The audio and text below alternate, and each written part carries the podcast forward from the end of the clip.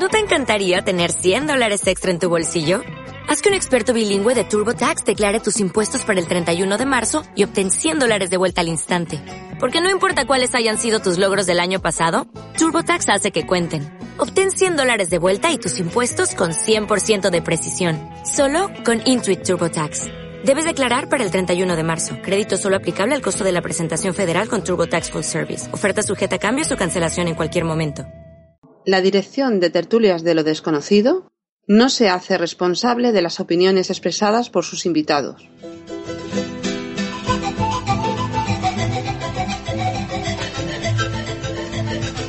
Comienza tertulias de lo desconocido. Dirige y presenta Pedro Manuel Girón.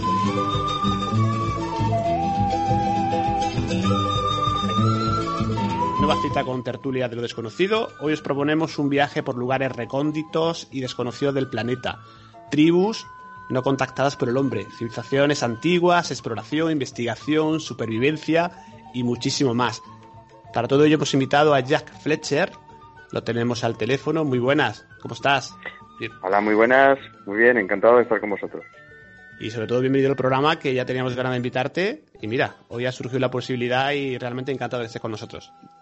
Pues yo encantadísimo. Feliz. Primeramente, saber cómo estás y bueno, y saber cómo se siente un explorador como tú. Imagino que deseando poder viajar y digamos que en una situación incómoda porque creo que hay proyectos ahí que están un poco paralizados, ¿no, Jack? Sí, sí, hay varios, varios proyectos que están paralizados, aunque yo tampoco viajo tanto como parece, porque yo todas las, las expediciones que yo hago me las he costeado siempre yo. Yo no tengo patrocinadores y conseguir el dinero para expediciones de este tipo no es fácil. O sea que, salvo un año que estuve prácticamente todo el año fuera de España, que me fue bien, ¿eh? tuve un golpe de suerte económico, entonces pude, pude hacer bastantes viajes. Lo demás ha sido muy, muy lentito, muy despacito. Lo que es que llevo muchos años, esa es la cosa. Llevo desde, desde finales de los 90 y no he parado de hacerlo. Eso sí es cierto, ¿no? Entonces, ha dado tiempo a ver muchas cosas, pero uff, no se me han quedado cosas en el tintero y se me quedarán, se me quedarán para siempre. ¿Tienes algún viaje, digamos, próximo, cuando todo esto ya pase, podamos viajar y movernos, algún Sí, sitio que sí. ya sabes dónde vas a ir? Sí, sí, tengo varios, tengo varios. Eh, de hecho, eh, una de las cosas que yo quería, quería hacer, eh, lo que pasa es que la pandemia nos ha, bueno, nos lo ha paralizado todo, era hacer un viaje con, con gente, gente normal que se quisiera apuntar, porque muchos me insistieron en hacerlo, un viaje a, a Perú. Y bueno, querían acompañarme y tal, digo, bueno, pues ¿por qué no? Eh, viaje, organizo un viaje, evidentemente no los meto donde yo, lo- donde yo voy, eso no lo haría ni loco, pero bueno, los llevo pues a los sitios clásicos, eh, Cuzco, Machu Picchu, eh, luego daríamos un pequeño salto al Amazonas, pero a las, a las zonas tranquilas, zonas donde bueno te puedes encontrar con indígenas, pero que son están ya culturizados, ya no, no son, vamos, que no corren peligro, se lo pasarían bomba, ¿no? Y con ese, ese, ese poco dinero que yo pudiera sacar de, de ese, de ese viaje, eh, despedirlos todos para casa y yo hacer mi expedición. Pero se frustró por culpa de la pandemia. Eh, tendremos que esperar para más adelante y veremos cuándo, cuándo puedo hacer un viaje de este tipo. Bueno, Y solamente sí, claro, tengo, tengo, Ujú. No, no, sí, tengo varias cosas proyectadas. Una de ellas es eh, un, un río, que lo mantengo muy en secreto. Eh, es un río donde tanto indígenas como colonos, como bueno pobladores eh, de- diferentes de, de la zona, hablan de ese río con, con auténtico terror. ¿eh? Le, le llaman el, río del terror, de hecho. Pero su nombre es otro. Y que es el, que digo que mantengo en secreto porque no quiero que nadie se me adelante o, o la liemos, ¿no? Sí, te veo muy celoso, muy. De, lo- de los viajes, digamos que tienes mucho cuidado, pero ¿por qué? Porque si te roban la idea, porque... ¿por qué Porque, porque, claro, claro, claro, te pueden robar la idea. De hecho, como a mí ya me ha pasado, como a mí ya me han robado cosas, eh, yo ya ahora soy muy prudente, o sea, muy, muy prudente. Entonces, eh, las cosas que no están eh, o registradas o, o todavía no las he realizado no están hechas, yo jamás revelo el lugar. Entonces, sería más, sería un- una locura hacerlo, ¿no? Como la ciudad perdida que encontré en Venezuela, eh, la ubicación no, no la sabe nadie, la sabemos cuatro personas. El médico que estuvo conmigo, eh, dos indígenas y nadie más. O sea que, y jamás lo diré, jamás diré dónde está esa, esa ciudad. Y si queréis luego hablamos del por qué no lo cuento. O sea, Sí, hay, sí, hay pues- más motivos, ¿eh? hay muchos más motivos del por qué no cuento dónde está. Pues me parece estupendo luego preguntarte Pero sí realmente me, llama, me, llama, la atención lo que comentas del Amazonas. Es una zona que digamos que se podría visitar y digamos que los indígenas serían amigos, serían digamos amigables, pero yo creo que habrá otras que digamos que no se te ocurriría o a lo mejor eh, tú a lo mejor sí porque te, a lo mejor te conocen, pero con otra gente a lo mejor no pasarías, ¿no? Eh, no, con otros no, no, no, jamás, jamás. No, no, no. O sea, de hecho, eh, he, recibido varias propuestas de, propuestas de algunas universidades que eh, sabiendo que yo ya he contactado con ellas y me he hecho amigos de ellos, o sea, eh, tengo la posibilidad de sacarles información y de poder trabajar libremente con ellos. Y entonces me han propuesto mm, venir conmigo, pero yo les he dicho que no. Digo, no, no, no quiero hacerlo. O sea, esto es, esto es mío, es mi trabajo. Buscaros vosotros la vida. O sea, no, no, no le voy a facilitar las cosas cuando yo tengo que pasar además por muchos, muchas eh, trampas y muchas cosas complicadas. a, mí han intentado envenenarme eh, han intentado eh, flechearme, o sea, han, intentado de todo, o sea, de todo. Entonces, eh, y eso para, para conseguir ser amigo de ellos. Entonces, claro, las puertas las tengo abiertas, pero yo no le abro las puertas a los, a los demás, que se la abran ellos. O sea, yo lo siento en esto, yo me he hecho muy, muy mío y no, no regalo mi trabajo, no lo regalo. Eso sí que lo tengo claro. No, y aparte son viajes que yo te he escuchado algún audio, alguna, bueno, alguna exposición, alguna conferencia en la cual realmente se puede perder la vida, pero muy fácil en determinadas zonas, ¿no? Sí, sí, sí, por supuesto. Ya te digo que varias veces he pasado por, por trances complicados. recuerdo el día que me, envenenaron, o sea, yo me estaba muriendo, literalmente me estaba muriendo, yo pensaba no salía vivo de allí. Menos mal que, no sé, tuve un golpe de suerte y cuando los indígenas vieron que, yo estaba bien y que encima no les insultaba ni les atacaba ni hacía nada raro, pues me aceptaron de buen grado. Pero yo lo primero era envenenarme, que te mueres, pues te tiramos al río y te apañarás. Tú has venido aquí, has venido por tu, por tu voluntad, nosotros no te hemos llamado. Y bueno, y ahora soy muy amigo de esa etnia, es una etnia muy, bueno, somos súper amigos. Yo sé que hay varios niños que han nacido por ahí que se llaman Jack. Les encantaba mi nombre. Como es fácil de decir Jack, Jack, Jack, pues ya, ya. Yo sé que hay niños pero que han nacido, ya, pero, pero, no, tienen no tienen tus rasgos, ¿no? Vayamos a tener un problema. No, no, que va, que va, pero les gusta el nombre, entonces se lo ponen vale. y ya está. Ya, vale, vale. Vayamos a tener problemas, ¿eh? Bien, pues yo creo que, mira, vamos a, si te parece, saludar a los compañeros que están ya también esperando. Vamos a ir saludándolos, que te harán, si quieren, algún comentario, alguna pregunta, y luego entraremos en tertulia. Vamos un poquito más rápido, porque estás al teléfono, evidentemente no es tan cómodo como estando por Sky, ¿no? O el otro método. Saludamos a Seras García, que es investigador de temas ufológicos y director de Enigmas al Descubierto. Muy buenas, Seras. Muy buenas, familia, y bueno, eh, pedazo de, invitado para hoy, un tema súper interesantísimo, ¿eh? el tema de viajar, de conocer y como bien está diciendo Jack Fletcher en este caso, esas situaciones de peligro las que son las que pasas y que a lo mejor eh, la gente no se da cuenta cuando observamos estos documentales de la 2 y demás, del Amazonas, pues toda la, cantidad de peligros a los que estás expuesto. La verdad me parece muy interesante, estoy seguro que ahora hablaremos de alguna cosita de esas. Y nada, Pedro, muchísimas gracias por reunirme una, una tarde más aquí. Nada, ya sabes que encantadísimo, ¿no? Seguimos, mira, vamos a Valencia, donde se encuentra Jack. En este caso es Miguel Navarro, el que es experto en TCI y conocedor de temas de parapsicología y del misterio. Incluso, como hemos comentado otras veces, construye aparatitos para sus investigaciones. Eso yo creo que es realmente polifacético, nuestro compañero. Muy buenas, Miguel. ¿Qué tal? Muy buenas, muy buenas noches. ¿Qué tal, Jack Fletcher? El Indiana Jones valenciano. Hola. No, por Dios, no. No, no. Sé que le encanta. Es que, lo, lo, oí, lo oí. No, no, sé dónde lo oí, pero lo oí. Como... Lo oí. Ese personaje yo no nos llevamos bien. No, bueno, pues no, sí, no, bueno, decírtelo porque no sé por no sé por qué lo oí por algún sitio. Bueno, ¿qué te sí, sí, me lo han dicho muchas veces, pero es que Indiana Jones, no sé. Sí, sí. No, ¿qué te voy a decir? Eh, con, sí, Miguel, adelante. con tus 49 años, ¿cómo se te ocurrió eh, ir de expedición a la aventura? O, no, no sé, es que ¿Tenías alguna, no sé, ganas de algo, ganas de salir de, de, de, de aquí, de tu tierra, de España? No sé. Pues mira, lo primero que te voy a decir es que debes de tener eh, capacidades parapsicológicas porque ¿cómo demonios sabes tú que tengo 49 años? Eso para empezar. Porque el, internet, el internet es milagroso. Es que es chivato, el internet es más chivato que... Es chivato, es muy chivato. Pues nada, eh, realmente desde siempre, yo creo que desde chico eh, me apasionó siempre el, no, no, la aventura, porque esa es otra de las cosas que siempre intento dejar claro. Yo, no soy un aventurero. El aventurero es aquel que se mete en sitios simplemente por, por la emoción, por la adrenalina y por lo que eso ocasiona, ¿no? Yo no. Yo si, si es, es, la aventura por la aventura, yo me quedo en mi casa. O sea, yo voy a los sitios por algo. Siempre hay una razón, hay un motivo, una búsqueda. Em, bien sea pues por un tema meramente chamánico o sea por eh, porque aquí hay un misterio determinado. Sea, siempre eh, el mundo del misterio es, algo que me ha traído desde pequeño, ¿no? Y recuerdo haber visto El planeta de los simios, que para mí es una película maravillosa que vi siendo muy niño, tendría cinco años, y, lejos de sorprenderme los simios, me sorprendieron los, los astronautas.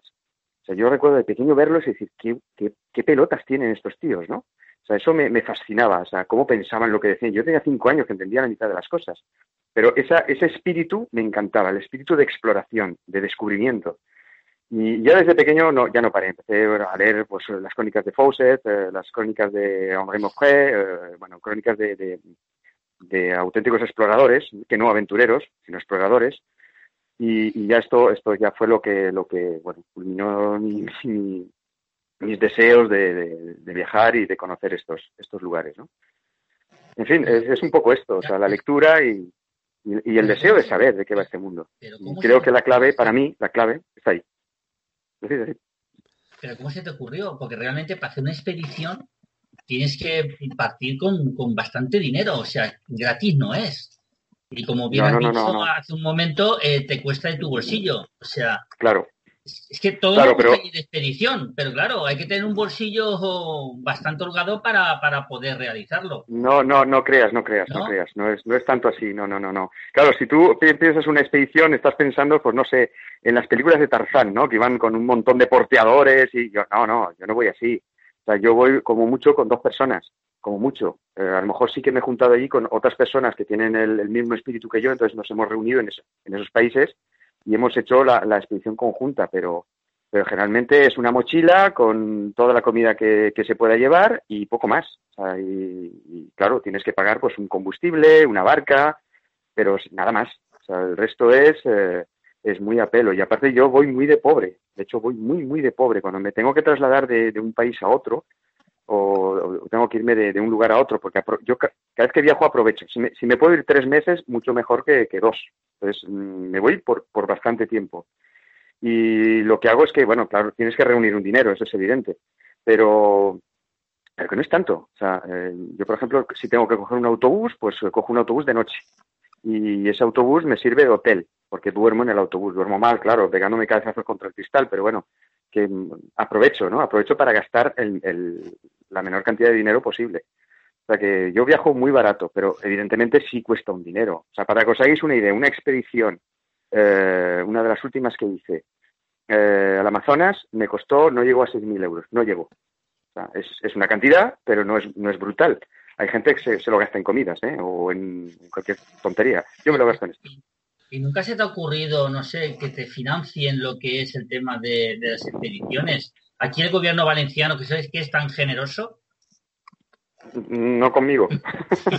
no, depende, depende qué temas trates, ¿no? pues es una, es una pena, es una pena que no lo haga y se lo gaste en otras cosas menos importantes. Sí, ya pues nos metemos, en temas complicados, peliagudos, Miguel. Exacto, ya complicados, efectivamente. Sí, si os parece, mira, tenemos esperando, vamos a, saludar a todos los compañeros que, también pueden hacer preguntas y comentarios. Vamos un poquito más rápido, como decía antes. Y está, seguimos en Valencia. De, eh, mira, pues Francisco Beviar, que es nuestro experto en temas conspirativos. Francisco, muy buenas.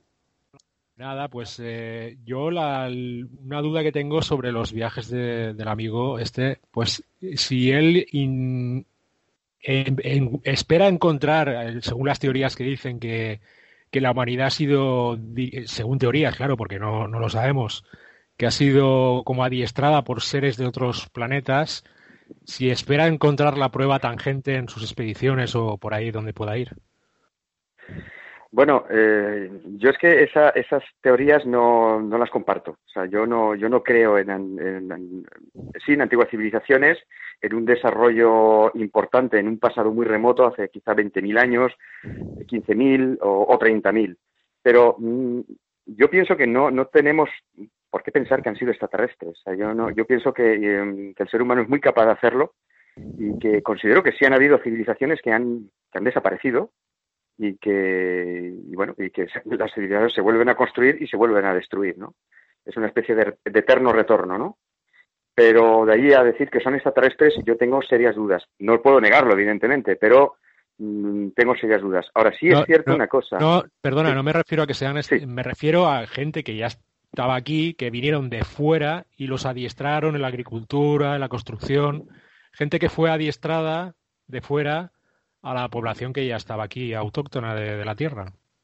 Claro, cuando dices los de fuera te refieres a fuera de, nuestro planeta. El planeta, claro, exacto. No, claro, yo, esa es eso es lo que yo a mí me cuesta creer. Yo no soy tan, tan defensor de la teoría extraterrestre, aunque no lo puedo descartar, y hubo un tiempo que me interesé muchísimo por el tema, en muchos años, pero ahora lo tengo un poco, un poco en stand-by.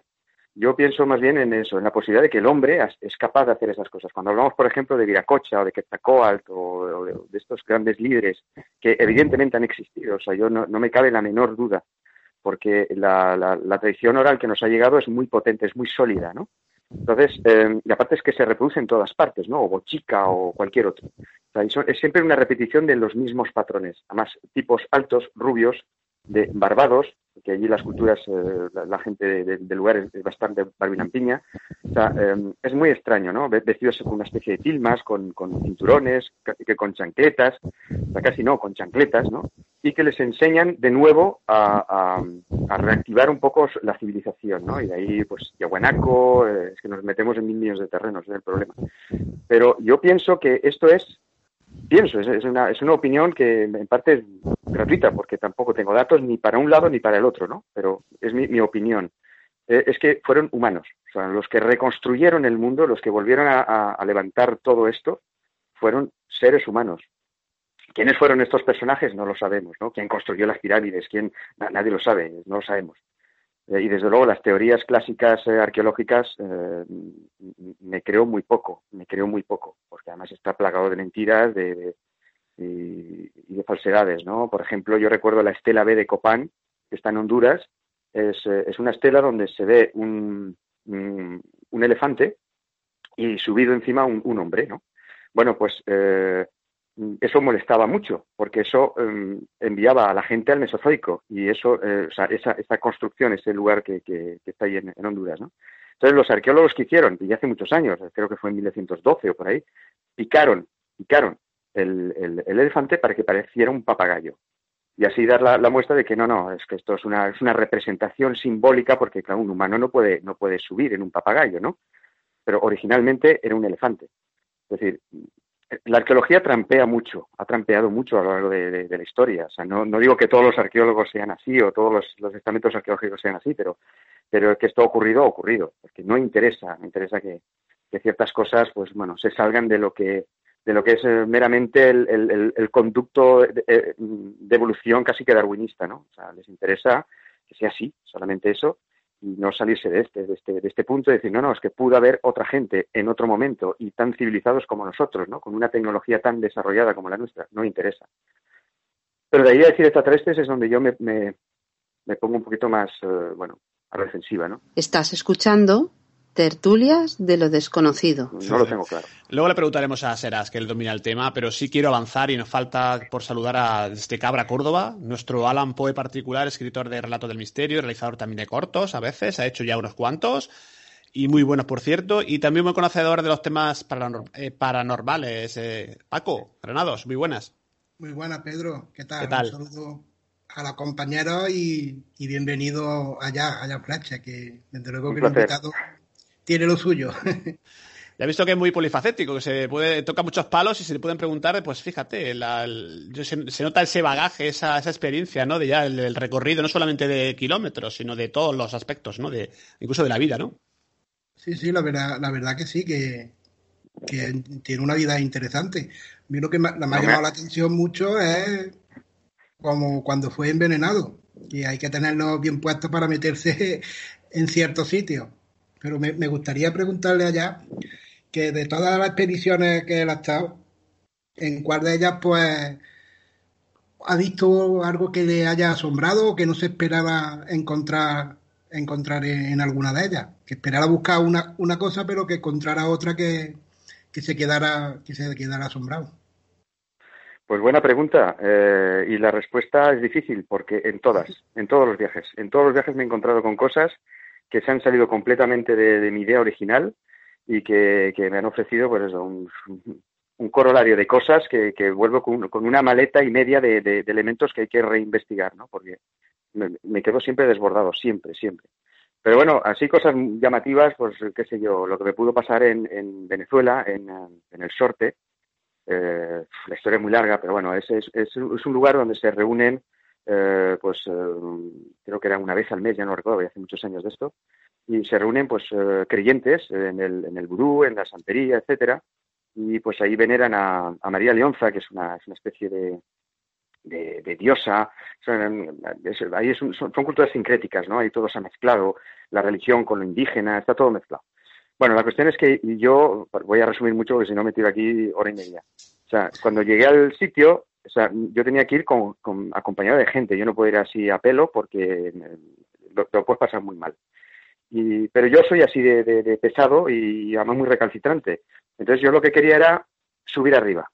¿Y por qué quería subir arriba? Eso es una montaña enorme, es una montaña gigantesca, es, muy selvático, tiene un río, el, río Yaracuy, que le, cruza, es inmenso, ¿no? Y tienes pues, pues gente dividida por, por, todos los sitios, que cada uno con sus rituales, etcétera. Pero yo quería ir a la parte de arriba porque en la parte de arriba es donde hacían la magia negra. Y yo la quería ver, la quería conocer. Y todos me desaconsejaban ir, no subas, no subas, no lo hagas, no chamo, chamo, que es un término que yo uso mucho, no subas ahí, que hay mucho malandro, que, que ahí lo vas a pasar mal. Pero yo, como soy un cabezón, no es que sea valiente, soy muy cabezón, soy, soy un cabezón profundo y dije, me tengo que subir. De hecho, los que me acompañaron me dijeron, no te acompañamos, te vas a ir tú solo. Y bueno, cuando subí, pues eh, ya estaba anocheciendo, yo iba con mi camerita de fotos y bueno, esto sí que es como en las películas antiguas de los años 20, ¿eh? O sea, yo me veo ahí una, una hoguera y veo a gente eh, pues, danzando, ¿eh? a grito pelado, o sea, con sangre en la boca, con pinchos, eh, una mujer tirada en el suelo, con un, un, pictograma a su alrededor hecho con tiza, y bueno, arrastraron una vaca, me trajeron una vaca, le cortaron el cuello, la vaca empezó ahí a convulsionar, tirando sangre por todas partes, eso era, era un espectáculo. Y a mí no se me ocurrió otra que hacer una foto. Y claro, en ese sitio tú no puedes subir, no, no puedes subir, porque tienes que ir con el permiso del, del palero, del, del, brujo, para que nos entendamos, que, que, que, es el que oficia ese, ese ritual. Si no vas con su permiso, tú no puedes estar ahí. Bueno, pues yo va y hago una foto y me sale el flash. Y claro, me vieron. Y bueno, vinieron en tropel hacia mí, empezaron a soltarme puñetazos, patadas. Y yo en el suelo me agarré a la cámara porque me la querían robar y ahí llevaba ya un montón de material de, de, otras partes del viaje. Y, al final pude gritar el nombre del palero que, que, me había dado un permiso, que es muy respetado en la, en la parte de abajo. Y así conseguí que, que me dejaran en paz. ¿Y ahí qué me pasó? Pues a mí me pasó algo muy singular, que a día de hoy no se explica, algo muy extraño. Resulta que estos tipos eh, hacían rituales africanos. Porque ahí cada uno, ya te digo, que tiene, tiene un, ritual distinto. Y en este, en este ritual africano, ellos invocaron a Changó, ¿eh? que es una especie de dios africano, etcétera. De repente eh, sale un negro, negrito, bastante alto, vestido normal, con un pantalón corto, con una camiseta sin color y con un bastón todos los, adeptos, que eran la, gente del grupo que, rodeaban a este palero, bueno, algunos salieron corriendo, otros se tiraron al suelo.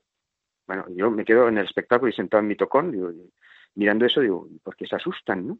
Y le preguntó a uno que tenía al lado, oye, eh, ¿por qué? ¿Por qué os, asusté? ¿Qué está pasando? No, es que ese es Changó. Y digo, ¿cómo va a ser Changó? Este es un señor. ¿Qué coño va a ser Changó? Y este es un hombre. Y el tío andaba con mucha parsimonia, con mucha calma y lo que hizo fue arrodillarse en la mujer que estaba, que estaba tumbada en ese, en ese pictograma, que yo creía que estaba muerta, o sea, porque es que no, no se movía en absoluto, sabía que no estaba muerta porque respiraba, pero estaba totalmente quieta. Le puso los dos dedos en la, en la frente y empezó a convulsionar. Ella tenía los ojos cerrados, no se había dado cuenta siquiera de que, de que este ser, esta persona había aparecido, ¿no? Pero la cosa es la siguiente.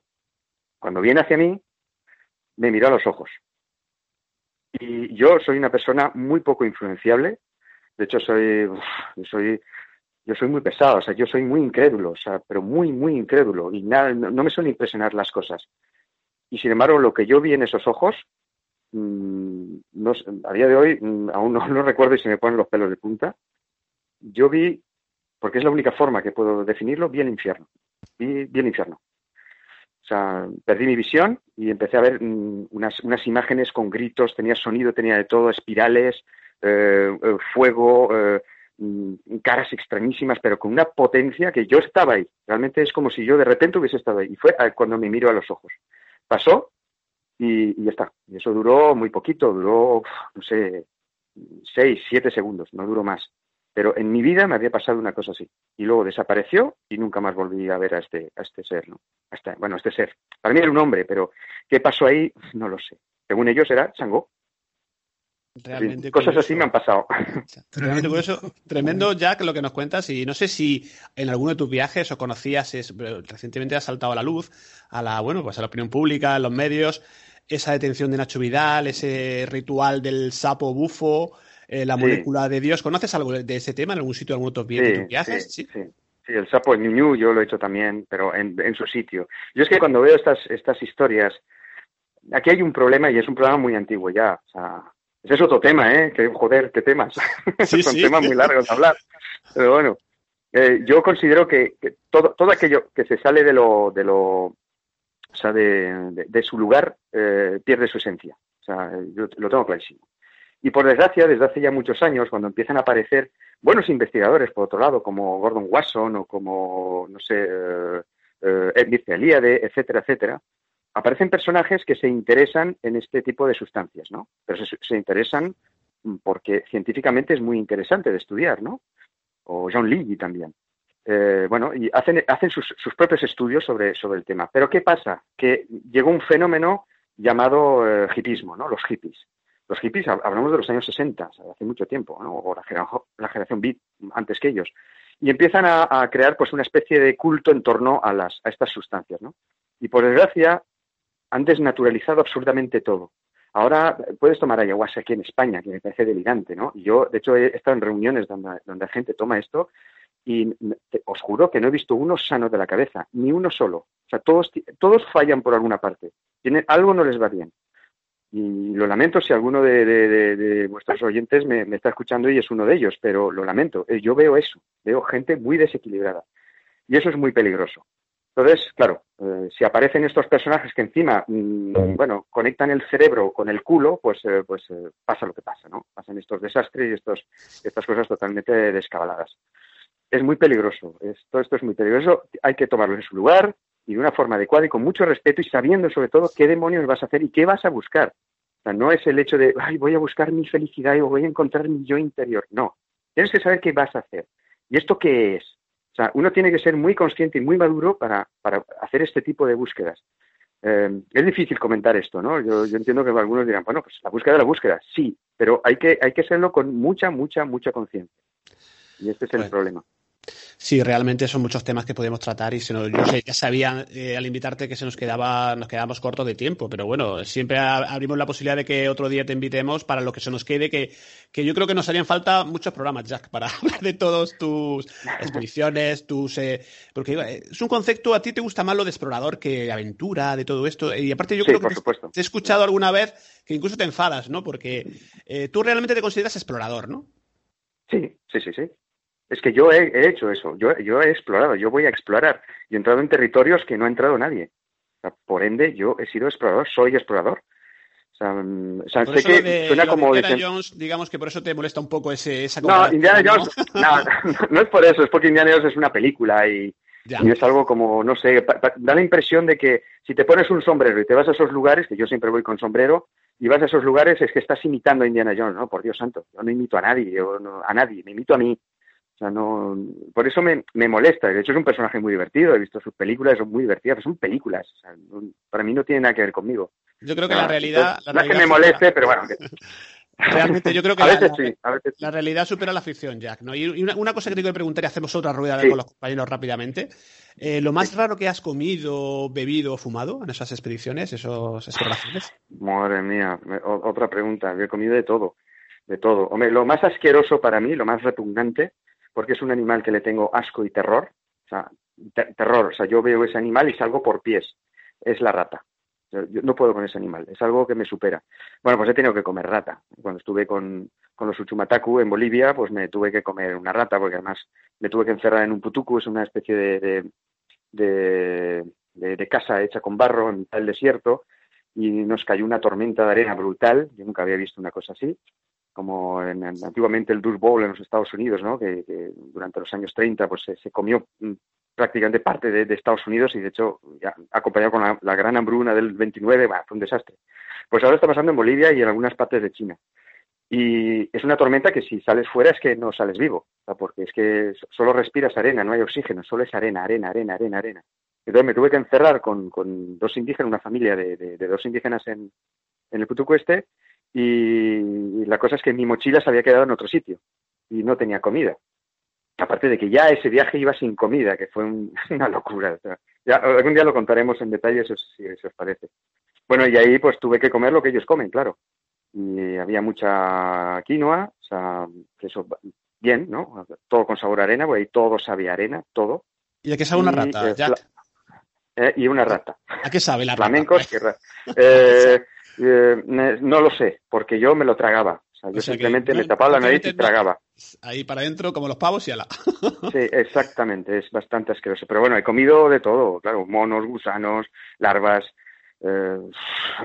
flamencos, eh, yo qué sé, de todo. Comer he comido de todo. Y más cuando estás con, los indígenas, tú tienes que comer lo que te ofrecen. Y ya está. Luego tengo mi comida, ¿no? Si, si yo puedo comer mi propia comida, como mi propia comida.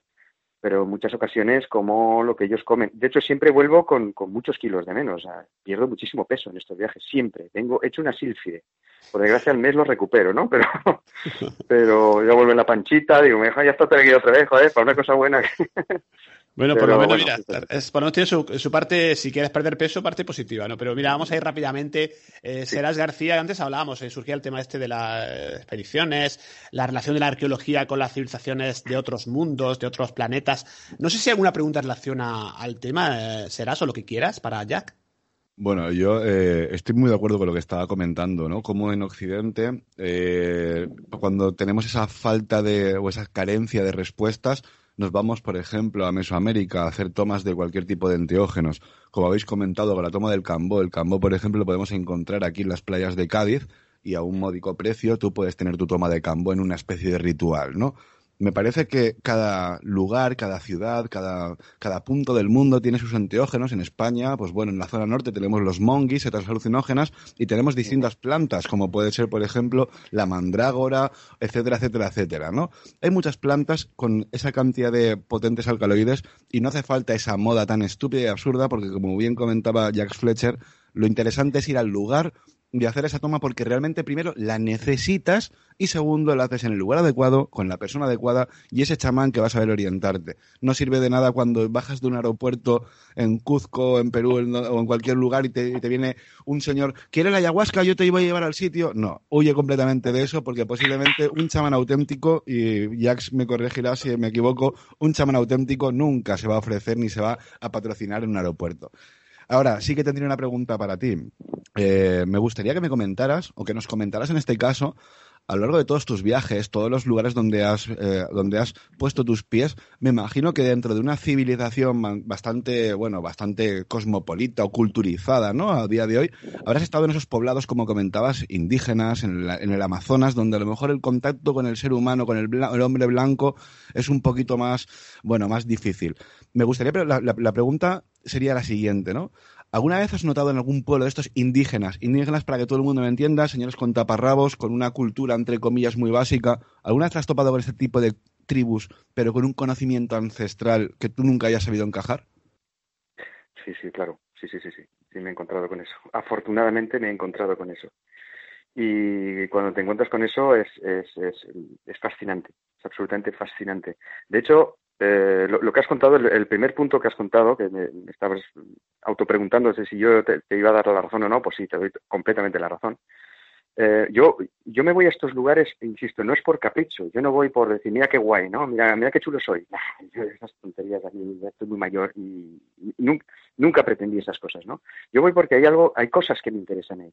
Y considero que ahí, en esos lugares, cada uno lo tiene en su lugar, claro, unos haciendo psicofonías y el otro haciendo lo que sea, ¿no? Cada uno tiene su mundo. El mío es este. Y, aquí, en estos puntos, es donde, eh, donde yo siempre he considerado que había, y de hecho lo hay, una sapiencia desconocida. Y, es la que he buscado. Pero claro, el problema es el siguiente, es que cada vez te tienes que ir más lejos. Ese es el problema. Porque a medida que te encuentras con eh, etnias que se culturizan, que esa definición está de hecho mal, mal expresada, ¿no? En realidad, aunque se dice así, pero está mal expresada, en realidad están desculturizadas, desculturizadas, ¿no? Pues las han sacado de su entorno. Yo los he, los he visto caminar por Puerto Ayacucho, por Iquitos, por... da mucha pena verlos, ¿no? Los ves, eh, son indígenas con un palo en la nariz y con una camiseta de Coca-Cola, no saben quiénes son, son una, son, se convierten en parias, ¿no? Y son alcohólicos, da mucha pena ver a los indios así, ¿no? O sea, entonces yo lo que busco no es el indio por el indio, porque el indio por el indio no me, da igual. O sea, yo busco el conocimiento dentro de esa etnia y cuanto más pura, más interesante es, pero para eso tienes que irte cada vez más lejos. Y ese es el problema. Y claro, cuando llegas, los indígenas no son afables, la mayoría no lo son. O sea, además tienen una forma de pensar muy extraña. Lo mismo te sonríen que al, instante siguiente te, te apuñalan. Ellos son así y yo lo respeto, o sea, es algo, yo soy el que va allí, o sea, yo tengo que apechugar con lo que me pase. Mira, a mis padres siempre se lo digo, ¿no? Mis, padres, sobre todo mi madre, se caga de miedo cada vez que voy de viaje. ya está mi hijo metiéndose en líos, no puedo hacer lo que hace su hermano y ser una persona normal, no, tiene que hacer locuras. Entonces yo siempre le digo lo mismo, digo, mamá, si, lo que me pase, lo que me pase me lo he buscado yo, o sea, punto. O sea, si me muero, si me matan por ahí, pues yo me lo he buscado, no me llores, o sea, me lo he buscado yo, es mi voluntad. Entonces, bueno, eh, sí me he encontrado con, esos, conocimientos que, son absolutamente fascinantes, sobre todo el, control que tienen con respecto a las plantas eh, alucinógenas. algunas etnias son absolutamente fascinantes, ¿no? como los cotaucas, con los que estuve, estuve maravillosamente bien con ellos, eh, y otras muchas. Y es fascinante encontrarse con ese, con ese caudal de conocimiento que no es un conocimiento occidental, claro está. Es un conocimiento ancestral, primitivo, tosco, pero francamente interesante, ¿no? Que es algo que el, que el occidental mm, debe recuperar, ¿no? O sea, por eso a mí los trabajos de, qué sé yo, Dolmatov, ¿no? Que era para mí uno de los antropólogos o etnólogos más interesantes que, ha dado la antropología, eh, él, se, metía en las tribus y, hacía lo que hago yo. De hecho, yo aprendí de él, ¿no? O sea, ver, oír y callar. Eso es lo que tienes que hacer. Porque tampoco les puedes influenciar. Yo, de hecho, intento influenciarlos lo menos posible. Y aún así, con mi mera presencia ya estoy metiendo un elemento foráneo que no es positivo. Pero hay que investigarlos, hay que sacar todo ese contenido, ¿no? Uh, y encontrarte con, con indígenas que... que Jax, perdóname, una, una, una cosita. Eh, ¿Nos podrías comentar, por favor, que estoy seguro que, que estaremos todos en, en lo mismo ahora, eh, ahora, cuando te haga la siguiente pregunta también? Y con eso termino ya, perdonadme un segundito. Eh, esos conceptos de felicidad cómo son tan diferentes en unas tribus indígenas, por ejemplo, que en estos lugares de Occidente con el consumismo, ¿no? ¿Verdad? Que si son diferentes, la, felicidad. El concepto de, por ejemplo, felicidad cuando nos vamos, por ejemplo, a Sudán del Sur o nos vamos a Mesoamérica perdidos por el Amazonas, en una tribu indígena, como a lo mejor la felicidad se basa en he comido hoy, me puedo ir a dormir, dale gracias a los dioses, a quien sea y punto y ya está, ¿no? Esos conceptos tan ah, diferentes. Muy diferentes, sí, sí, sí, claro. Eh, de hecho, ellos tienen un sistema maravilloso. Ellos trabajan lo mínimo. Ellos tienen sus chakras que van a trabajar a cualquier hora, sea de la noche o del día, no importa, la trabajan, y, pero están un ratito. O se van a cazar y están un ratito y todo el resto es pasárselo bien o em, entrar en comunión con la naturaleza, ¿no? Porque ellos están muy conectados con la naturaleza. Ojo, esto no es hablar del buen salvaje, que el buen salvaje tampoco existe. es, que, es que hay que medirlo todo con, con, con mucho cuidado, ¿no? Pero el salvaje, eh, salvaje en el sentido de, selva, ¿eh? de selvático, de hombre selvático, no el salvaje de un animal, ¿eh? hombre de la selva. El salvaje tiene mucha conexión con la naturaleza. Y, y, por eso la mayoría de ellos son animistas, ¿no? O sea, porque ellos consideran que cada cosa tiene, tiene, tiene su vida, tiene su, esencia. De hecho, cuando van a cortar la, la liana, ¿no? La, ayahuasca, pues siempre le, piden permiso y la hacen saumerios previamente y luego ya plan, la cortan, ¿no? Cuando, o sea, eso es una cosa que es un respeto que tienen que es muy singular, ¿no? Es muy llamativo de ver. O sea que, em, sí, claro, ellos son felices, por supuesto que son felices.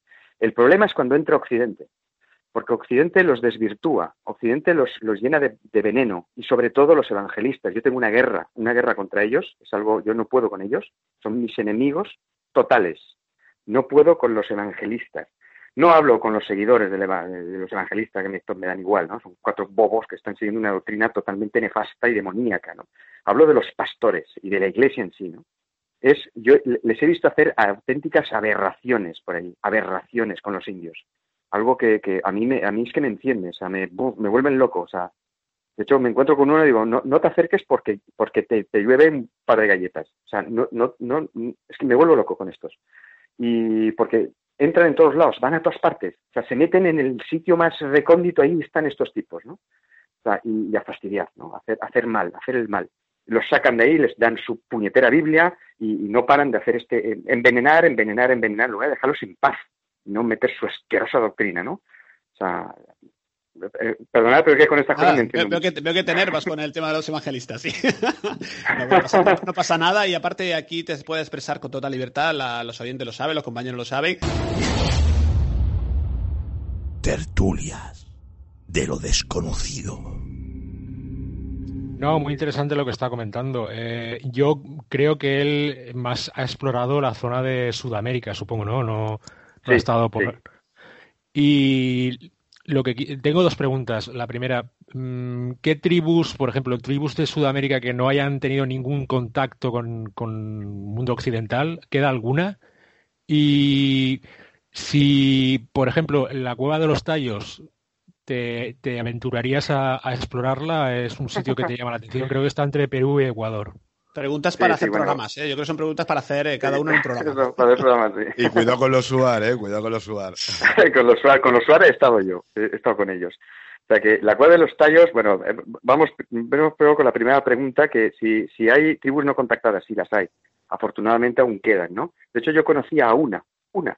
Yo estuve una vez con un sertanista y recorrimos toda la zona de Perú, eh, una zona que está por el, el, el, ah, Yavidi, mira que nunca me sale este nombre, Yavidi o algo así, y recorrí esa zona con él y nos encontramos con, con una pequeña familia de, de, indígenas no contactados que yo, yo me quedé fascinado cuando los vi, wow.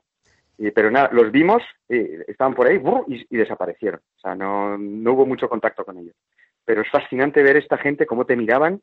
Eran como, realmente eran como animalitos de, la selva, realmente, ¿eh? o sea, eran, se comportaban igual, eran, porque claro, no, ellos tienen su propia vida selvática, entonces son tan diferentes a nosotros que eso es lo maravilloso, ¿no? Esto es lo que los hace tan especiales y, lo que tanto me encanta de ellos, ¿no?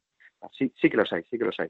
Yo todas, la mayoría de las tribus con las que he estado han tenido un contacto de alguna forma con Occidente. O sea, los hay más puros, menos puros, pero todos han tenido algún pequeño contacto, aunque sea con Occidente. O sea, no contactar solamente vía esta, con este sertanista y nada más, ¿no? Y esos además están muy protegidos, eh, intentan que la gente no se acerque a ellos, eh, lo cual está muy bien, pero también es una pena, porque no los podemos estudiar. Entonces es un poco la pescaría que se muerde la cola, ¿no? un poco una putada, pero bueno, es lo que hay. Y con respecto a la cueva de los tallos, bueno, yo, a mí me insultan muchas veces en la radio cuando hablo de este tema, pero que me insultan, ¿eh? La gente me llama de todo. Eh, yo no he estado en la cueva de los tallos, no he estado, pero he estado cerca, he estado con los SUAR, y no estaba en la cueva de los tallos porque realmente no me interesa la cueva de los tallos. Y os diré por qué. Y esto sí que da para un programa, ¿eh? Da para un programa. Ahí no hay nada. Ahí no hay nada. Y yo he hablado, no, he hablado con, amantes del misterio que se han acercado por ahí, que por cierto, ir a la de los tallos es lo más fácil del mundo. No os penséis que eso es meterse en, no sé, en, en, el dorado. No, no, no. Es lo más fácil del mundo. De hecho, hay hasta cartelitos, cartelitos anunciadores, para que os hagáis una idea. Ahí ya va hasta el tato no es, una cosa que no, no, tiene ninguna, ninguna complicación. Pero aquí se ha creado una especie de, leyenda eh, muy bien muy bien urdida, eso sí, porque ha sido poco a poco, o sea, desde eh, Janos Morris, que fue el primero que lo da a conocer, ¿no? Que era un tipo, yo sinceramente, para mí no es en absoluto de fiar, era, ya murió, pero era un tipo en absoluto de fiar, o sea, muy altivo y además muy, muy fabulador, ¿no?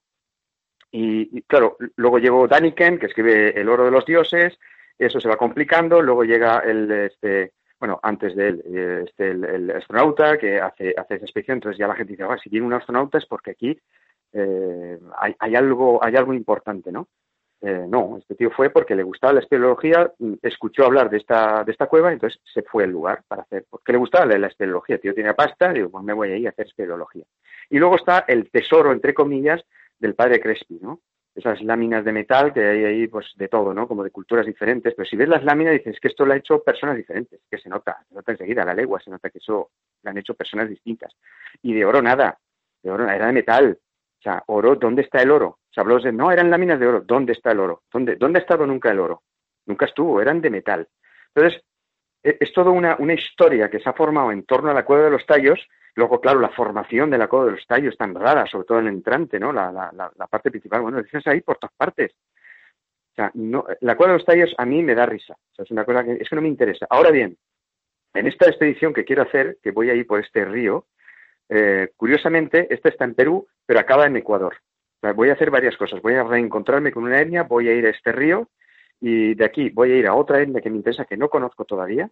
Y si puedo, si me da el dinero y me da el tiempo, volveré a los Suar y volveré, y esta vez sí entraré en la cueva de los tallos.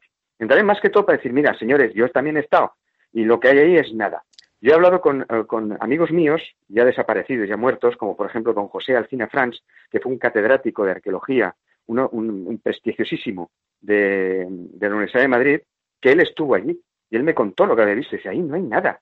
Pero esto son historias que la gente se monta en su cabeza y, la historia continúa, continúa, continúa. Pero fijaros, fijaros cómo es la cosa, ¿no? Cómo es la mitomanía, cómo, cómo es el mundo del misterio y de otras cosas, cuando aman el misterio y, si les tocas eh, lo que ellos consideran que, que, bueno, les convence, si les tocas eso, enseguida te atacan. Aunque, aunque demuestre que eso es mentira, como las famosas piedras de Ica, que son falsísimas, ¿no? Pero oh, si dices eso, la gente que se lo cree, pues te atacan, ¿no? Es, es, más potente la creencia que la verdad. Es una cosa muy curiosa.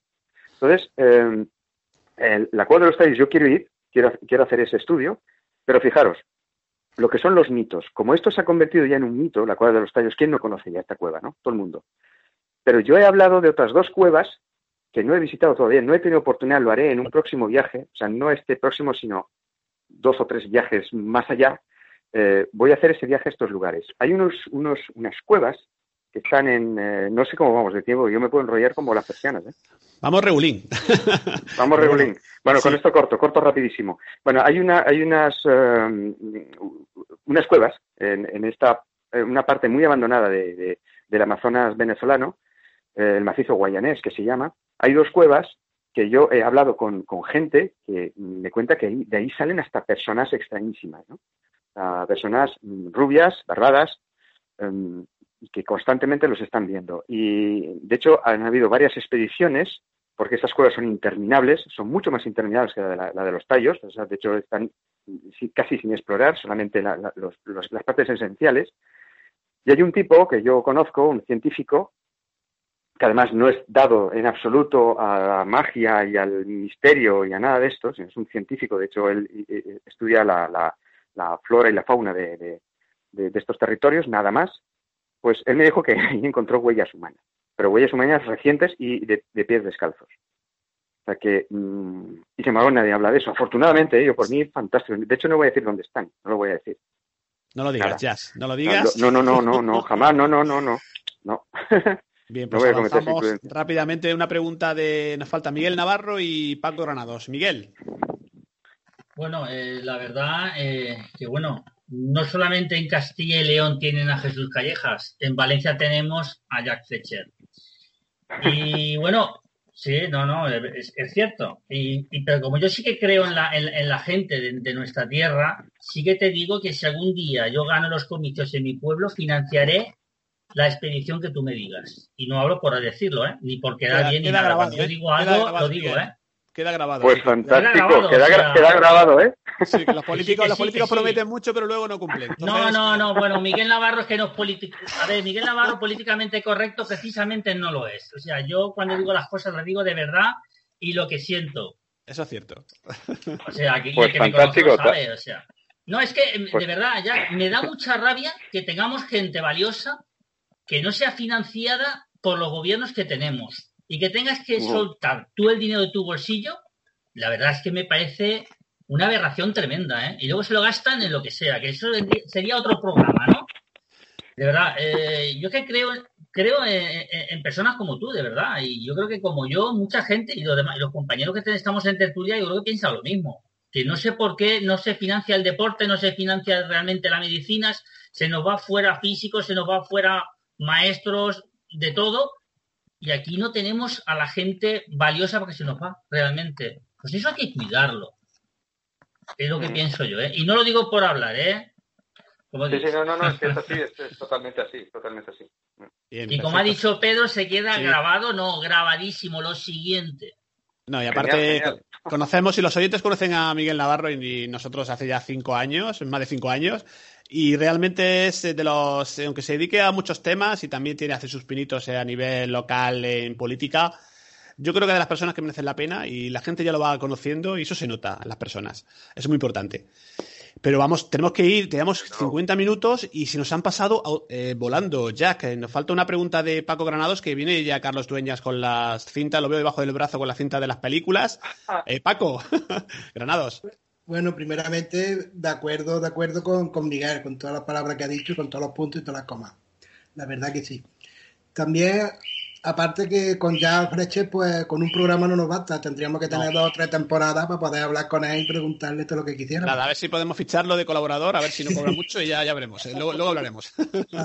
a mí una, una pregunta breve y muy, sencilla que me gustaría que me dijera que qué es lo que no te puede faltar en tu mochila de, explorador. Siempre que se pueda saber. Eh, ¿Qué es lo que no puede faltar? Una botellita de whisky. siempre me llevo mi, whisky, siempre. No, pero bueno, hay, muchas cosas. En la mochila llevo muchas cosas, claro. Em, ropa, la, esencial, porque la ropa pesa mucho, ocupa mucho. Siempre llevo mi, pequeña mochilita de, supervivencia, eh, donde llevo pues elementos básicos para, para, si me encuentro en una situación peligrosa, pues sé que con esto más o menos puedo sobrevivir. Eh, afortunadamente nunca me ha pasado, nunca me he quedado tirado en un sitio sin saber regresar, por fortuna, ¿no? Pero por si acaso yo me llevo siempre mi mochila de, supervivencia y eso dentro de mi propia mochila, llevo pues, ropa, llevo agua, llevo sé, de todo. Pero eso también es para otro programa. el tema de la supervivencia, de hecho, con, hace tiempo con Luis Pisu eh, hicimos una especie de, pues me lo pidió, hiciéramos una especie de, de, librito sobre el tema de la supervivencia, más los tiempos que van a venir y lo que podría venir o no. Y bueno, lo hicimos, ¿no? Y, ahí se puede, se puede ver. Algunas he hecho alguna, he hecho alguna charla también sobre, sobre ese tema, pero yo soy un experto en supervivencia, ni mucho menos. Entonces, que claro, tanto ir por ahí al final ya sabes lo que necesitas y lo que no necesitas. ¿no? yo he visto eh, esa charla y vamos, esa, esa mochila es de, vamos, eh, perdona, civil, pero es de Dora la exploradora, tienes de todo, todo, todo, todo. llevas auténticamente de todo, ya, que es imposible que quepa todo ahí. Pues cabe, cabe. Cabe todo, ¿no?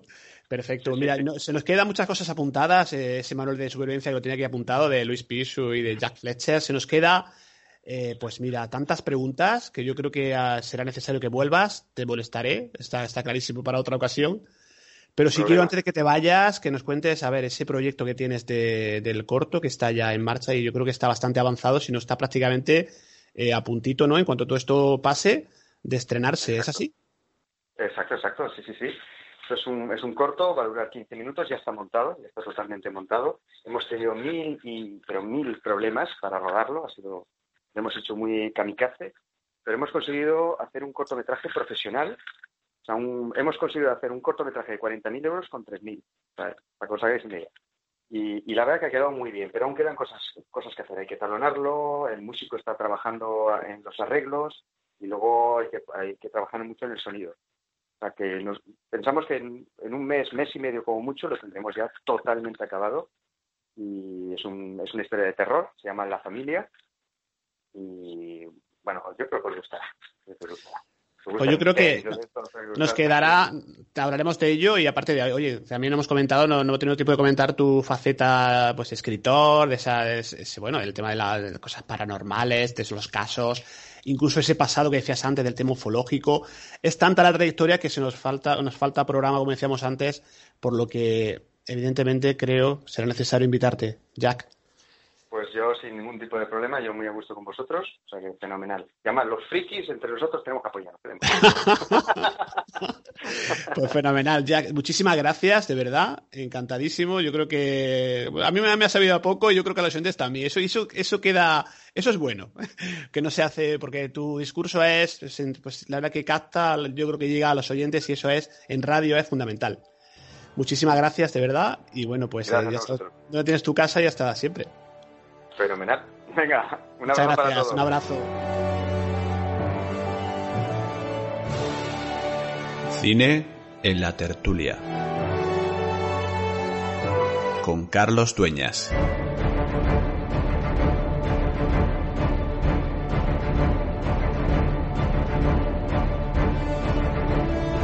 Acabo de despedir a Jack Fletcher, el cual, bueno, pues eh, ya, porque viene Carlos, lo vemos ya conectado, que por cierto, Carlos, muy buenas, primeramente.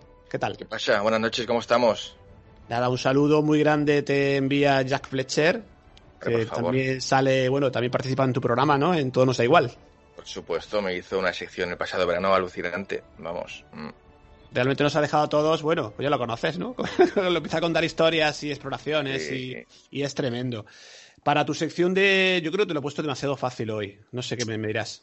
Claro, es que no sé, como queráis. Eh, yo, he traído una selección de películas que va sobre, lo, a, ver, las aventuras, los exploradores, los, los orígenes, quizás también películas que van sobre el, ecologismo y la naturaleza, pero de una forma que también conciencian ¿no? de que hay que proteger la, el Amazonas, ¿no? Y, y, y bueno, pues todo esto que tanto nos hemos cargado, ¿no? Estos últimos, este último medio siglo, ¿no? Se puede decir. Pero bueno, oye, que si queréis, eh, hablamos de Indiana Jones, porque vamos, mejor aventurero que ese no ha habido en la historia, ¿eh? Pero bueno. Sí, aparte que por cierto le encanta a Jack Fletcher que lo comparen con Indiana Jones, ya lo sabes, que le, es una cosa que le, vamos, le fascina. Sí, sí, sí. Oye, esto, aparte cuando hablas con Jack siempre lo presentas, a él no le gusta que le digan aventurero, no le gusta. no. no. No, porque eso suena como en plan aquello de que, eso que hacíamos, en la ruta de eso de bacalao, ¿no? Que salíamos los viernes, oye, que me voy y vengo el lunes, ¿no? Eso es una aventura, ¿no? Pero bueno, el resto no. oye, eh, nada, yo os he traído una serie de películas que yo creo que más o menos, eh, pues cumplen todos los ingredientes de lo que se llama cine de aventuras. Em, para empezar, me gustaría ir a, por una película que, le, dio mucha caña, pero que con el tiempo ha ido ganando bastante. Eh, que no está mal. No es que sea una grandísima película, pero no está mal para, por el mensaje tan bueno que tiene, ¿no? Que es em, Los últimos días del Edén. Es una película de John McTiernan, el director de Jungla de Cristal, un, pedazo de director impresionante y protagonizada por Sean Connery, Lauren Bracco. Em, y bueno, es una película que, bueno, es, simplemente es de, un, bueno, un, doctor, un, investigador, que Robert Campbell, ¿no? que, que está en, medio de, la selva, eh, en el Amazonas, claro, y el tío está, pues bueno, que consigue una especie como de, de, fórmula para curar el cáncer. Y bueno, pues cosas que pasan solamente en el cine resulta que la pierde, ¿no? Entonces eh, aquí eh, hay una serie de mafias, como siempre, y la película tiene, tiene mucha historia, esta película, ¿no? Y una de las anécdotas más importantes es la banda sonora de Jerry Goldsmith, que curiosamente se usaba en muchos hospitales de Atlanta, en, en las plantas de la sección de oncología infantil, ¿no? Porque se demostraba que la, banda sonora de Jerry Goldsmith para esta película eh, mejoraba mm, el estado de, de, niños, ¿no? Que, que, tenían cáncer, curiosamente, ¿no? Y es una, es una curiosidad, ya te digo, es una cosa, no, hay explicación ninguna, pero bueno, es curioso esto. La banda sonora de Jerry Goldsmith para los últimos días del, del Edén. Otra magnífica película, vamos, que es un clásico que todo el mundo conocemos, es La, la Selva Esmeralda, ¿no? Que me acuerdo que incluso hablé con Jack Fletcher de esta película que a él le parecía una de las mejores em, y más fieles ¿no? adaptaciones de lo que era vivir en la selva, ¿no? Y incluso hasta me dijo que hay un momento que hacer un ritual que es exactamente como se hace, ¿no? Eh, chamánico. Em, y bueno, es una película muy clásica también, ¿no? Año 85, de John Burman. También un magnífico director. Ha hecho películas como Excalibur. Y bueno, más la protagoniza su hijo. Su hijo, bueno, su hijo es el niño que se pierde, ¿no? La película la, protagoniza Powers Wood y el que hace de, de, hijo de Powers Wood, Charlie Burman, es el hijo del director John Burman. Eh, y bueno, pues va, va la historia de un, de un, ingeniero que está construyendo una presa en el Amazonas y, su hijo se pierde por la selva y él está obsesionado y cada pues, pues lo va a buscar hasta, hasta, que lo encuentra, ¿no? Y se da cuenta pues de cómo es una especie como de el libro de la selva, ¿no? Te diría yo un poco eh, en película casi, ¿no? Parece se parece mucho la historia, pero está muy bien filmada y es un clasicazo que que demuestra bastante lo que es la, vida, ¿no? La vida de los indígenas, ¿no? En, aquella zona. Una película que a mí me gustó mucho también, año 1990. Esta es una película ya, mm, basada en hechos reales, ¿no? Y nos cuenta la historia de dos aventureros, dos Jacks Fletcher de la época, de 1850, que Richard Francis Barton, que, bueno, eh, y, John Hanning Speak, que fueron los que de alguna forma descubrieron los orígenes de dónde nació el Nilo. ¿no? La película se llama Las montañas de la luna. Es maravillosa. de Bob Rafelson, el director del Cartero siempre llama dos veces. Fantástica película. Em, y de hecho, otra curiosidad, que es que el actor, el actor Richard Barton, conocido por todo el mundo, no se llamaba Richard Barton. Él se puso ese nombre en honor a este explorador, porque lo admiraba mucho, él le encantaba este, este explorador, ¿no? Que se llama Richard Francis Barton, ¿no? Entonces, el nombre del actor Richard Barton se lo puso un poco en honor a él, ¿no? Y es una película maravillosa, fantástica. Eh, mm, ¿alguien ha escuchado a Jack Fletcher y quiere sentir un poco eh, verlo en pantalla, yo creo que es lo que más se puede parecer a Jack Fletcher, ¿no? De aquella época, ¿no? En las montañas de la luna. Esta película es, es, una, una, pasada. Muy bien dirigida, eh, un poco larga, 140 minutos, pero bueno, está fantástica. Eh, luego, como película para mí brutal, que se escapa ya a toda, a toda lógica. Eh, pero aparte, a, mí me, mola mucho esta peli. Es del año 1982. Son todas antiguas, pero bueno, bastante antiguas. Es una película alemana, dirigida por Werner Herzog, que se llama Fitzcarraldo. Y nos cuenta también la historia real de eh, Brian eh, vamos, o sea, Brian Fitzgerald, ¿no? Que mm, era un tío, un excéntrico de, familia rica, ¿no?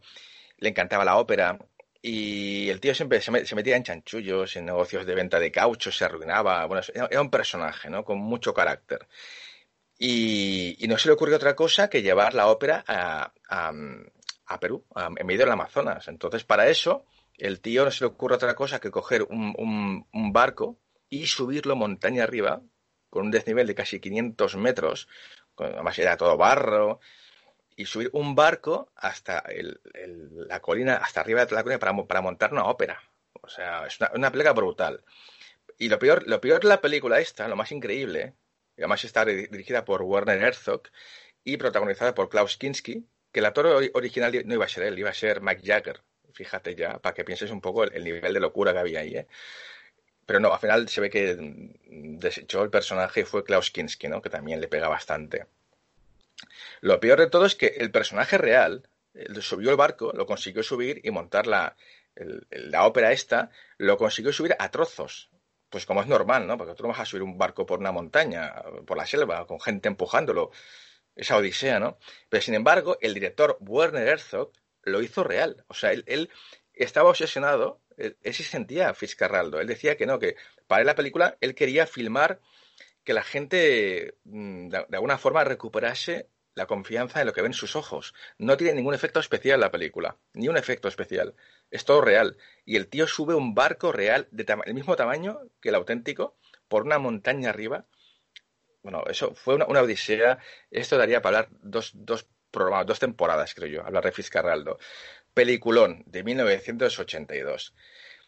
Y ya para finalizar, si quieres, te recomiendo una trilogía que me encanta, me encanta porque es una, historia brutal, que quizás es la que te digo yo que es un poco para mm, concienciar, esto ya, te estoy hablando ya de 1982 también, por cierto, de un personaje muy, muy curioso, eh, Godfrey Reggio, ¿no? que es, nació en Nueva Orleans y era un tío muy católico que estuvo en una especie de congregación eh, religiosa católica durante 14 años haciendo ayuno, no sé qué, de repente se le fue la olla y dijo que quería concienciar al ser humano de lo que la, el peligro de la, naturaleza y el ecologismo y todo esto, eh, el peligro, digamos, del ser humano, evidentemente, y el tío, eh, con ayuda de Francis Ford Coppola, hizo Koyaanisqatsi, una un documental brutal que no, no, tiene, no tiene personajes, es solamente un documental que te habla de lo que es la... Hay una parte que está rodada en grandes ciudades, ¿no? Un poco el, el,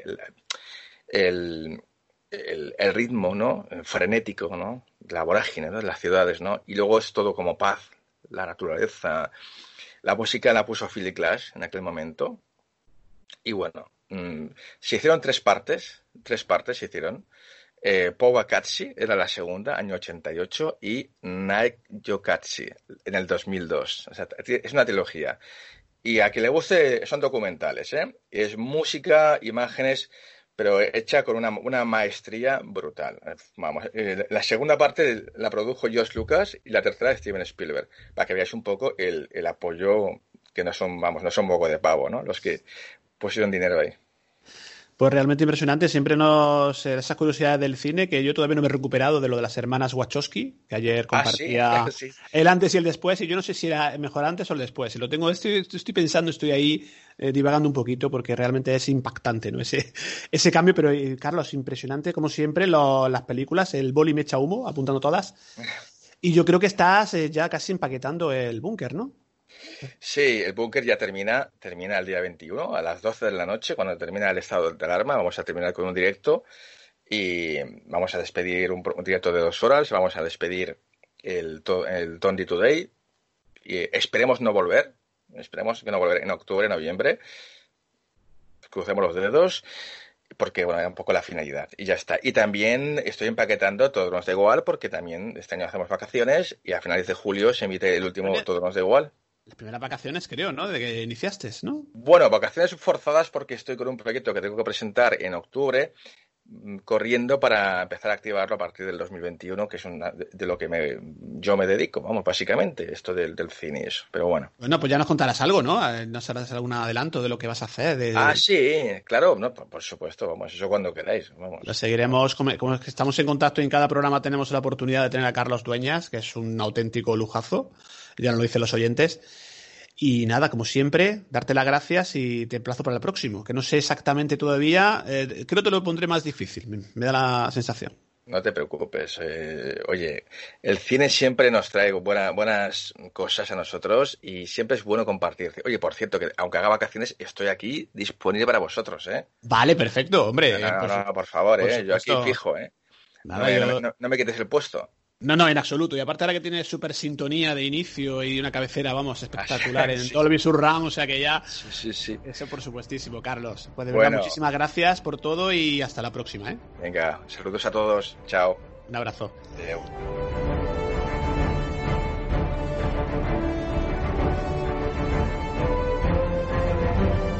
Bien, nos quedamos con Miguel Navarro, creo que nos quedaba, y nos hemos quedado prácticamente en cuadro. Hemos despedido a Jack Fletcher, eh, Paco Granado se tuvo que marchar, se fue eh, Francisco Bebiar, pero sigue Miguel Navarro, que lo estoy viendo en pantalla. Los oyentes no tienen esa oportunidad como yo. Miguel, ¿qué tal? que por fin me llegó la webcam. Es que Hombre, veas. Estás, y, aparte estamos viendo total, totalmente el panorámico y vemos ahí, no sé si son esas proyecciones, son personas físicamente que están pasando o son fenómenos paranormales, no lo sé. Bueno, yo no sé qué decir, me parece son fenómenos paranormales. y también nos queda, también está Seras García, que no, no se fue. Y vamos a ir, si os parece, concluyendo este. Yo creo, bueno, primero, os pregunto, ¿qué os ha parecido lo de Jack Fletcher? Bueno, a mí me ha encantado. La verdad que, como he comentado antes, me parece una aberración que a estas personas no se les ayude. No sé, es que yo es que como creo en todo eso, creo en, ayudar a, las personas y más aventureros, como he comentado antes, médicos, deportistas. A mí yo he sido deportista y a mí nunca me ha ayudado nadie, ¿me entiendes? A mí me tocaba soltar dinero de mi bolsillo que tiene que ir a un campeonato, tiene que soltar un pastón. Ya ves que ya Flecha ha dicho que, que, en una de sus expediciones le costó 6.000 euros. Es que 6.000 euros, ¿dónde saca 6.000 euros? Es que pues él lo que hace es va ahorrando y cuando tiene la cantidad suficiente, pues se monta el viaje y se lo proyecta y. Y aparte que lo tienes claro, todo súper medido, todo súper, eh, claro, eh, proyectado, si no. Ya, yo no sé las condiciones Jack Fletcher, pero por ejemplo en la mía, yo 6.000 pavos, irme de viaje a una expedición, pues te digo que no, ¿me entiendes? O sea, yo prefiero ir a hacer una, a comprar la cesta de la compra toda la semana eh, y no pensar en irme, que sí que me gustaría. De hecho, a mí la espeleología me encanta. Eh, por eso me he puesto primero el casco, el casco de espeleólogo, que muchos le llaman el casco minero, ¿eh? Porque a mí me, encanta. Y no tengo la oportunidad ni irme a una expedición ni meterme en una cueva que sí tenemos aquí en la comunidad valenciana, tenemos muchas cuevas, pero aparte que tienes que tener tiempo. mucho tiempo dedicarte a eso solo, porque si te dedicas a, a, a lo que es eh, verificar audios de audios que aún tengo un mogollón para ver si sacamos, se saca alguna psicofonía o, o qué es, y el trabajo. Pues la verdad, te queda muy poquito tiempo para hacer cosas que realmente, que no es que no te guste lo que haces, pero hay otras cosas que también te gustaría hacerlo. ¿Sabes? pues sí, realmente es bueno, pues muy interesante todo lo que nos contó Jack y como decíamos, lo emplazaremos para otro programa para que nos siga contando aventuras que tienen millones de cosas que contar. Y Miguel, para ir concluyendo, pues oye, muchísimas gracias de verdad y nada, hasta la próxima, que será prontito. Pues nada, hasta la próxima. Espero que este programa, como los anteriores, a los oyentes les encante. ¿eh? Que aquí, como a Jack, que le cuesta de su bolsillo, a nosotros nos cuesta también el tiempo de estar aquí. Y lo hacemos muy gratamente. ¿eh? Y aparte que lo pasamos bien entre amigos y, bueno, sin, sin luego sin sacar nada a cambio, porque tampoco se pretende eso. Lo que se pretende es entretener al oyente y que esté contento eh, con, lo, con, lo, que se transmite en, audio, en este caso en iVoox y en alguna otra plataforma. Eh, y nada más. Eso que, esa es mi opinión, vamos. Perfecto, Miguel. Pues muchísimas gracias. Hasta la próxima. Un abrazo. Un abrazo. Buenas noches. Despedimos a Seras García, que bueno, siempre ahí, pues con sus investigaciones, siempre mirando al cielo, siempre viendo fotografías, siempre preparando programas serás una, un comentario, una bueno, realmente una, un, sí, un comentario de lo que realmente te ha parecido la, la presencia de Jack Fletcher en el programa en Tertulias.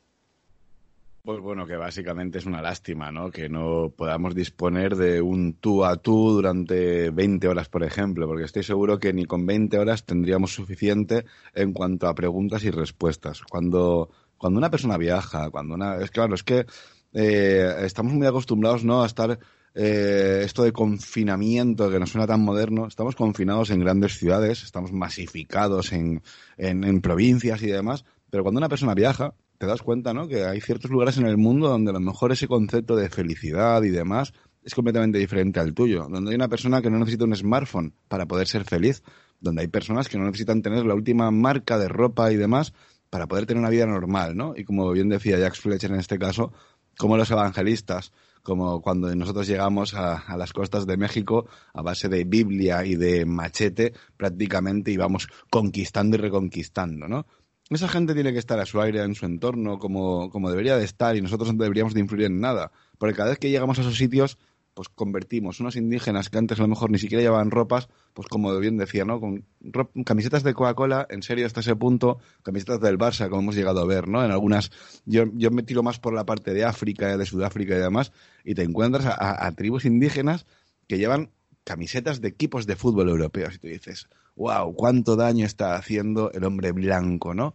Pero bueno, eso lo vamos a seguir haciendo cada vez que vayamos a otros planetas, de hecho, en la Luna hemos dejado una cantidad de residuos, incluso heces de los propios astronautas en bolsitas ahí metidos y demás. Pues imagínate. Bueno, a mí me han quedado muchas preguntas que hacerle. Espero que lo tengas pronto por aquí. Y si no, alguna vez le, mandaré algún mensajito por Facebook porque estoy seguro que este señor tiene mucho que contar, mucho más de lo que ha dicho y, de esas cositas que, que, fíjate, me gustaría ser una de esas personas con las que me juntase con él a la luz de la luna o de una buena hoguera, ¿no?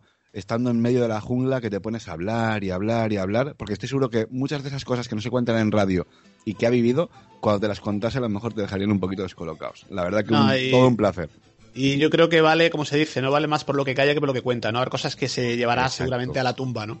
cosas que no se pueden contar a, nadie, ¿no? Claro, claro. Decía de los SUAR, bueno, cuando, cuando dice de los SUAR a lo mejor no te ha dicho, bueno, es que para contactar con los SUAR no es tan fácil. O cuando te está hablando de este tipo de tribus indígenas y demás, no es tan fácil llegar ahí. Cuando tú te has hecho amigo de, esa gente, amigo, ¿eh? Cuando tú dices la, el término amigo, y ha habido ahí un contacto, como bien decía, me han intentado envenenar, me han pegado, hasta que se han dado cuenta que simplemente voy en busca a lo mejor de respuestas, en busca de explorar, busco satisfacer mi necesidad de curiosidad interna.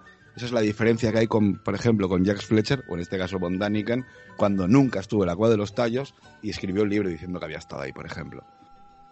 Pues seguiremos hablando y explorando los misterios también de la radio, ¿no? La, radio online y todo esto. Pues muchísimas gracias, Serás, Miguel, dame un saludo también para Paco Granados, Eva Carraso, que no pudo estar con nosotros hoy, Francisco Bebiar, David Dorado, por supuesto, un abrazo que le mandamos muy fuerte y esperemos que en el próximo programa estemos todos. Pues muchísimas gracias, compañeros, y hasta la próxima.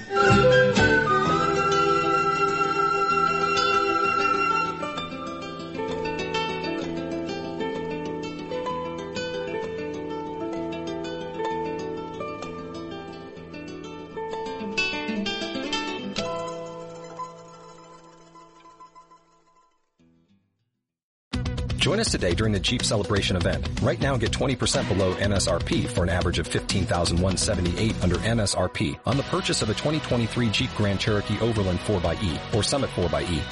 Not compatible with lease offers or with any other consumer incentive offers. 15,178 average based on 20% below average MSRP from all 2023 Grand Cherokee Overland 4xE and Summit 4xE models in dealer stock. Residency restrictions apply. Take retail delivery from dealer stock by 4-1. Jeep is a registered trademark.